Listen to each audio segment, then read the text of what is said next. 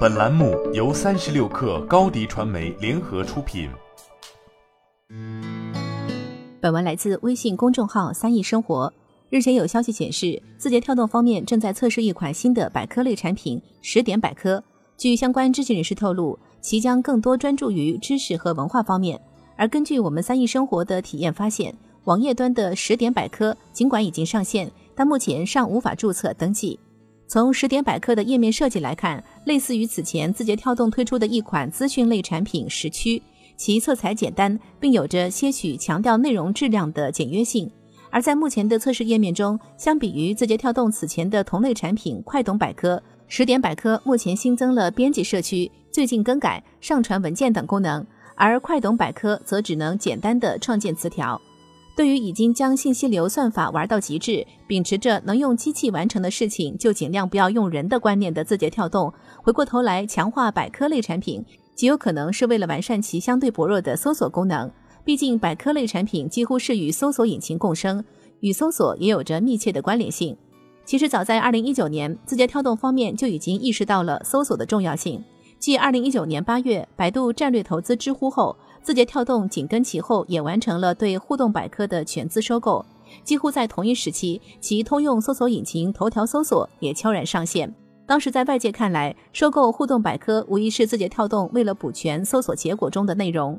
随后在二零二零年四月，与今日头条完成融合的互动百科正式改名，并以独立的产品头条百科出现。然而，尽管能够补充字节跳动旗下搜索产品的内容，但互动百科无论是与同类竞品相比，在完善程度上的差异，还是字节跳动自身在自然语言处理、知识图谱等技术方面的生疏，也是其构建一个内容更为丰富的百科以及一个信息检索效果更好的搜索引擎的障碍。虽然字节跳动被称为 APP 工厂，并通过快速行军、快速试错、快速调整的策略。迅速布局了游戏、文娱传媒、AR、VR、教育培训、医疗服务、房地产等诸多赛道，但目前其中最为人熟知、使用频率最高的，无疑还是抖音。那么，大抖音又该如何串联起资讯、中视频、搜索、百科等内容？要怎样将直播、电商、本地生活服务等业务与其内容相连接呢？面对这样的情况，一个强大的搜索引擎自然而然也就成为串起这些业务的主线。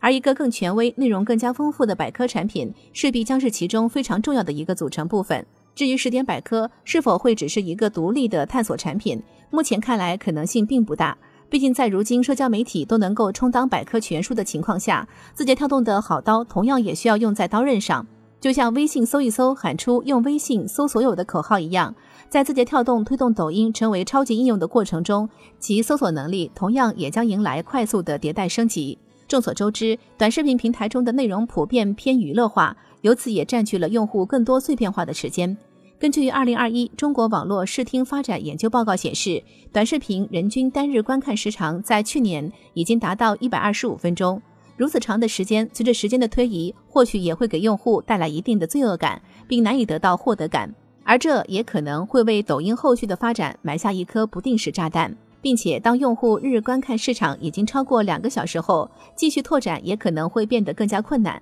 所以在目前抖音内容深度相对较差的情况下，显然也需要知识、文化等更多细分品类内容的加入。而与这些内容暂时没有太多交集的抖音推出十点百科，可能还仅仅只是刚刚开始。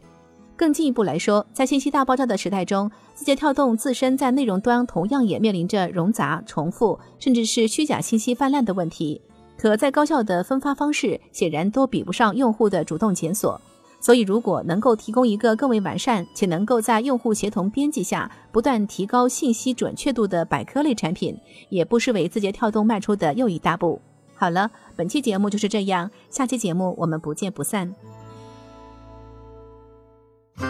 新媒体代运营就找高迪传媒，微信搜索高迪传媒，有效运营公众号、抖音、小红书。赋能品牌新增长。